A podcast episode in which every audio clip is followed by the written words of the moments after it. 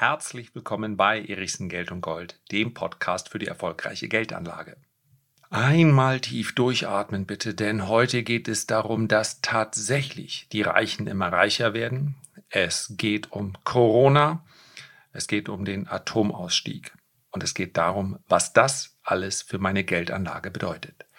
Puh, ich hab's ja gesagt. Einmal durchatmen bitte. Kapitalismuskritiker wussten es schon immer. Die Reichsten werden immer reicher und die Armen werden immer ärmer. Tatsächlich musste man in der Vergangenheit korrigierend bemerken, naja, die Reichen werden immer reicher, die Armen wurden aber auch oft reicher, nur sehr viel langsamer, wodurch die Einkommens-, insbesondere aber die Vermögensschere tatsächlich immer weiter auseinanderdriftet. Genau darum soll es heute gehen, denn seit Juni 2021 ist das vorbei. Der amerikanische Traum ist ausgeträumt. Seit Juni 2021 wissen wir offiziell, die Reichen werden immer reicher und die Armen werden immer ärmer. Und was ich heute besprechen möchte, ist, dass die Möglichkeit besteht, und das ist eine Möglichkeit von vielen, ja, es ist hier keine Aktienmarktprognose, die ich heute abgeben werde, dass der amerikanische Traum damit zerplatzt. Über die Gründe könnte man lang und breit nachdenken. Meines Erachtens ist einer der ganz wesentlichen äh, Gründe dieser Entwicklung darin zu sehen, dass das Bildungssystem in den USA ein marodes ist. Anhand des Abschlusses der Universität oder der Schule, auf den die Kinder gegangen sind, lässt sich ziemlich genau erkennen, wie viel der Junge oder das Mädchen in Zukunft verdienen wird. Das ist das Gegenteil dieses Traums vom Tellerwäscher zum Millionär. Das amerikanische Gesellschaft, Gesellschaftssystem ist alles andere als durchlässig. Bildung ist wahnsinnig teuer. Wer diese Bildung nicht bezahlen kann, der wird abgehängt. Dazu gibt es sehr klare Studien. Und das ist eben genau die Problematik, die dann zu einer Entwicklung führen kann, die heute noch nicht absehbar ist, die also möglicherweise zu einem Tipping Point führt. Darauf gehe ich gleich noch etwas näher ein. Zuerst mal schauen wir uns die Daten etwas näher an und besprechen zuerst einmal, ja, wer sind sie denn? Wer sind denn die Middle Class Worker in den USA? Das sind die 77,5 Millionen Familien, die zwischen 27.000 und 141.000 Dollar verdienen. Warum geht diese Spanne so weit auseinander? weil man mit 27.000 Dollar im Mittleren Westen vielleicht ganz gut zurechtkommt, mit 141.000 Dollar in San Francisco aber garantiert ein armer Schlucker ist. Ja, selbst mit 170 oder 180.000 US-Dollar in San Francisco, wenn man nicht morgens zwei Stunden zur Arbeit fahren will, maximal eine Einzimmerwohnung in New York bzw. in Manhattan dürfte selbst das unmöglich sein. 27.000 Dollar können mehr Kaufkraft für denjenigen, der sie verdient, bedeuten, wenn er irgendwo auf dem Land wohnt, als 140.000 Dollar für jemanden, der in der, ja, in der City wohnt. Die Assetklassen, habe ich bereits genannt, sind ganz wesentlich Aktien, private äh, Geschäfte und Real Estate, also Immobilien, macht in den USA einen ganz, ganz großen Anteil an Vermögen aus. Wer sind die Top 1%?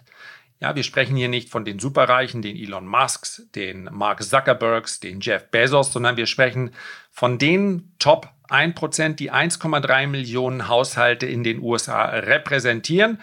Was muss man verdienen, um es da reinzuschaffen? In die Gruppe der Superreichen mindestens 500.000 Dollar im Jahr. Und man kann ganz klar sagen, dass diese Schere noch viel, viel weiter auseinanderklaffen würde, wenn es nicht dieses drei Billionen starke Paket von Joe Biden gegeben hätte. Also hätte die amerikanische Politik der Mittelklasse mitten in der Pandemie nicht unter die Arme gegriffen, dann wäre es noch viel, viel schneller gegangen. Auch so musste sie offensichtlich sich von einem Teil ihrer Vermögensgüter trennen in dieser Phase. Aber zumindest ist die, äh, ja, sieht die Entwicklung so aus, als ob sie noch kontrollierbar sei. Immobilienbesitz ist ein gutes Stichwort. Noch eine Generation zurück hatten die 60 Prozent der amerikanischen Haushalte, also die äh, Mittelklasse, 45, 46 Prozent der Immobilien. Heute ja, sind es noch knapp 38 Prozent. Und ob es nun 6, 7 oder 8 Prozent sind, es ist auffällig, dass sie Immobilienbesitz verkaufen mussten, ganz offensichtlich, um den Bedarf ihres täglichen Lebens zu leisten. Das heißt also, 60 Prozent der Amerikaner haben nichts davon, dass der Aktienmarkt steigt, dass Immobilien immer teurer werden bzw. im Wert steigen. Und das ist eine Entwicklung, die wir so noch nicht kannten, die sich jetzt allerdings in einer Art und Weise beschleunigt, dass sie vielleicht eines Tages, nächsten Monat, nächste Woche, in fünf Jahren, ich weiß es nicht, zu einem ganz anderen Umfeld führen kann. Es ist einfach nur wichtig, dass man so etwas im Auge behält und dass man für sich entscheidet, möchte ich in dieser Situation als Spekulant auftreten oder als jemand, dem es um langfristige Vermögensanlage geht. Und das ist in solchen Situationen ein erheblicher Unterschied. Kommen wir gleich nochmal drauf zu sprechen. Eine glasklare Buchempfehlung möchte ich gerne mit euch teilen. Malcolm Gladwell, Tipping Point. Dieses Buch hilft sehr schön, um ein klein wenig out of the box zu denken. Wir haben ja in der vergangenen Folge mit Frank Thelen diese Problematik schon mal angesprochen. Das logarithmische Denken. Also darüber nachzudenken, zu sinnieren, wie kann eine Entwicklung sich so schnell beschleunigen, dass sie vielleicht sogar unkontrollierbar wird. Für uns ist es einfacher, in einer linearen Entwicklung zu denken. Ein schönes Beispiel in dem Buch betrifft ein Stück Papier. Was passiert, wenn ich ein handelsübliches Stück Papier 50 mal falte? ist eine theoretische Aufgabe, denn in der Praxis, ihr könnt es ja mal ausprobieren, gelingt das vermutlich selten mehr als fünf, sechs oder sieben Mal. 50 Mal gefaltet ergibt eine Strecke bis zur Sonne, einen Papierstapel von der Erde bis zur Sonne. Logarithmisches Denken. Ein anderes sehr schönes Beispiel, welches er aufgreift, welches nicht wirklich rational zu erklären ist, aber die menschliche Psyche sehr schön wiedergibt, ist das Broken Window Modell oder die Broken Window Theory von Wilson und Kelling. Wir alle kennen das. Am Straßenrand sehen wir ein Fahrrad, bei dem vielleicht das Vorderrad fehlt. Wenn man an diesem Fahrrad in den nächsten Tagen wieder und wieder vorbeigeht, dann wird man erkennen, wie Stück für Stück, als ob nachts die Nager kämen und sich da was mitnehmen würden, dieses Fahrrad immer mehr in sich zusammenfällt. Da fehlt die Klingel, da fehlt der, fehlt der Sattel. Warum? Es hat irgendjemand nur das Vorderrad geklaut. Das heißt ja nicht, dass der Besitzer auf alle anderen Details an diesem Fahrrad jetzt auch verzichten möchte. Wilson und Kelling haben Broken Window die Windschutzscheibe eines Autos genommen. Ein normales Auto geparkt an einer Straße, eingeschlagene Windschutzscheibe, wird weitere Täter in dem Fall dazu auffordern bzw. animieren, dann auch noch weitere Scheiben einzuschlagen, möglicherweise die Reifen mitzunehmen oder aufzustechen oder die Seitenspiegel abzutreten. Warum ist das so? Weil hier etwas in Gang gekommen ist. Wir selber sind aber nicht dafür verantwortlich. Jetzt ist es ja mal schon so weit, ist es nicht mehr, alles, was dann passiert, ist nicht mehr so schlimm. Ist das der Gedanke? Es ist ein Tipping Point. Kleine Dinge haben eine große Wirkung und wir können es nicht immer erklären und wir können es vor allen Dingen auch nicht prognostizieren. Und ein ganz, ganz großes Beispiel in diesem Buch, und das ist beinahe erschreckend, das ist ja im Jahr 2000 geschrieben, sind oder ist die Entwicklung von Epidemien. Wir haben das ja auch bei, bei Covid-19, ja? SARS, wir sprechen immer vom SARS-Virus. SARS heißt nichts anderes als schweres, akutes Atemwegssyndrom. Und Covid-19 ist auch keine neue Erfindung, sondern Covid heißt Corona Virus Disease, naja, entdeckt im Jahr 2000, Entschuldigung, 19. Das ist es. Alles, was wir über Coronaviren wissen, wissen wir eigentlich schon seit Mitte der 1960er Jahre. Wir wissen, dass es sich überwiegend von Tier zu Tier überträgt. That's it. Ebola kennen wir schon ähnlich lang. Ebola ist aber viel, viel gefährlicher. Warum ist die Folge eines Coronavirus so viel gravierender, als es die Folgen sind von SARS-CoV-19?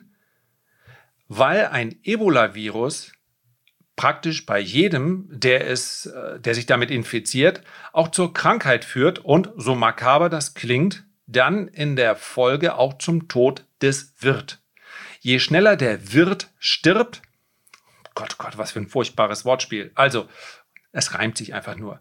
Je schneller der Wirt stirbt, desto äh, weniger groß die Chance, dass sich das Virus schnell ausbreiten kann. Das große Problem von SARS-2 also dieser Atemwegserkrankung, ist, dass es eben nicht so gefährlich ist für die allermeisten. Viele infizieren sich, ohne dass es anschließend Symptome gibt oder nur sehr leichte Symptome. Und wir wissen nicht genau warum. Wir können es dem Alter ein klein wenig zuordnen, ganz klar. Es gibt Risikogruppen und so weiter. Das haben wir aber auch alles erst erfahren aufgrund der Verläufe. Nicht, weil wir wussten, wie das Virus funktioniert, es gibt dann offensichtlich einige, in der Menge werden es dann immer mehr, die sich damit so infizieren, dass es dann sehr schwere Komplikationen und Verläufe gibt. Das ist alles, was wir darüber wissen. Viel wahrscheinlicher ist, dass wir unheimlich oft richtig Schwein gehabt haben. Das heißt, auch hier in diesem Fall, bei diesem Coronavirus, welches dann neuartig ist, weil es eben weniger Symptome bei vielen hinterlässt als bei vielen anderen, wodurch sie dann wiederum sehr viel andere anstecken können, sehr viele andere Menschen anstecken können und es gar nicht wissen. Dieses Neuartige gab es in der Vergangenheit vielleicht auch schon. Nur der Tipping Point hat nicht stattgefunden. Wenn Patient Null, wie es so schön heißt, also der Erste, der es von einem Tier direkt hat übertragen bekommen, wenn der in einen Bus gestiegen wäre, von Wuhan aus vielleicht, und er wäre zurück in sein Dorf gefahren, 200 Kilometer, hätte keine starken Symptome gehabt und hätte dann, weil er sagt, ich wollte sowieso heute mal ein gutes Buch lesen und morgen habe ich allein eine Wanderung vor, keinen weiteren angesteckt. Wir hätten kein Problem mit diesem Virus. Wahrscheinlich ist er aber mit einem guten Kumpel zum Flughafen gefahren, dort haben sie noch ein Dragonbier getrunken und offensichtlich hat dann alles so seinen Lauf genommen. Reiner Zufall, es hätte auch anders kommen können. Und man muss dementsprechend auch feststellen, vermutlich hat es auch noch einige Viren mehr gegeben auf diesem Planeten und gibt es nach wie vor.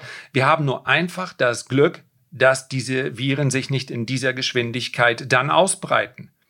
Zufall. Der Verlauf der Welt, der Verlauf unserer Politik, der Verlauf von Fortschritt. Zufälle. Eine Reihe von Zufällen. Eine Reihe von kleinen Dingen, die auch ganz anders hätten verlaufen können. Was ist mit dem Atomausstieg? War der von langer Hand geplant? Nichts dergleichen. Atomkraft war in Deutschland, wurde in Deutschland bis Fukushima kam, als ganz wesentliche, maßgebliche Energiequelle betrachtet. Und dann kam Fukushima und wir wussten vorher, es könnte Unfälle geben.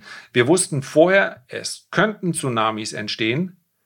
Die Kombination war allerdings dann so gravierend, dass von heute auf morgen der Protest so laut wurde, dass die Politik innerhalb weniger Tage ihre gesamte Planung umgeworfen hat.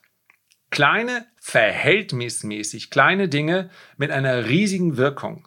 Bitcoin Bitcoin Mitte der 80er Jahre, wenn wir damals schon ähnlich leistungsfähige Rechner gehabt hätten, wäre vermutlich undenkbar gewesen. In einer Zeit, wo man sieben oder acht Prozent Zinsen bekam. Wer vertraut dort einer digitalen Währung? Frage. Oder waren es erst sehr tech-affine, sehr vermögende Millennials im Valley, Silicon Valley, die eine Entwicklung wie Bitcoin erst möglich gemacht haben. Was ich damit sagen will, wir neigen natürlich dazu, weil wir uns auch sicherer fühlen, unsere Zukunft einigermaßen planbar zu gestalten, in unserem eigenen Kopf. Alles andere wäre auch schwierig und ich will damit auch nicht sagen, dass Planung per se überflüssig ist. Aber offen zu bleiben dafür, dass es vermutlich eine Reihe von Zufällen gibt, auf die ich mich heute noch nicht vorbereiten kann, hilft. Und ich habe es anfangs gesagt. Der Unterschied, der für mich in der Geldanlage besteht, ist, Möchte ich mich spekulativ betätigen? Möchte ich ein Spekulant sein? Oder möchte ich eigentlich meine eigene finanzielle Zukunft nur, das ist ja herausfordernd genug, absichern? Wenn ich mich beispielsweise auf Kryptowährungen konzentriere, Kryptowährungen und Aktien, dann ist das in Ordnung. Es ist aber eine Spekulation.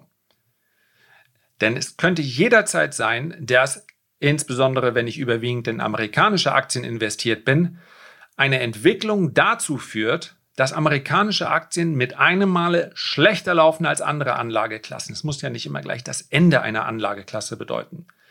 Dass dies bei Kryptowährungen theoretisch möglich wäre, ist vermutlich noch leichter zu skizzieren. Wer sich also nicht als Spekulant betätigen möchte, versucht so diversifiziert wie möglich investiert zu bleiben in den großen Anlageklassen, die sich ihm bieten. Das ist der Aktienmarkt aber eben nicht nur spekulative Tech-Aktien, sondern breit gestreut. Denn die Wahrscheinlichkeit, dass es Klopapier morgen noch geben wird, ist halt höher als die Wahrscheinlichkeit, dass es diese oder jene App, dieses oder jene Gerät so morgen noch gibt. Die Grundbedürfnisse des täglichen Bedarfs, werden vermutlich nicht die gleichen Wachstumsraten liefern wie Augmented Reality oder künstliche Intelligenz. Wir wissen aber, dass sie eben morgen noch da sein werden. Also diversifiziert, was den Aktienmarkt angeht, diversifiziert über die großen Anlageklassen. Wenn der Tipping Point einmal erreicht ist, dann wissen wir nicht, wie schnell sich etwas verändern kann. Und manchmal ist es nur eine kleine Statistik, aus der hervorgeht, dass tatsächlich die Reichen immer reicher werden und die Armen immer ärmer, die möglicherweise etwas in Gang setzt. And that's it. Herzlichen Dank für deine Aufmerksamkeit. Ich würde mich sehr freuen, wenn du dir ganz kurz die Zeit nähmest, diesen Podcast zu bewerten, vielleicht ein Feedback zu hinterlassen. Und ich freue mich natürlich sehr, wenn du diesen Podcast auch abonnierst. Am allermeisten freue ich mich aber, wenn wir uns beim nächsten Mal gesund und munter wiederhören. Bis dahin alles Gute, dein Lars.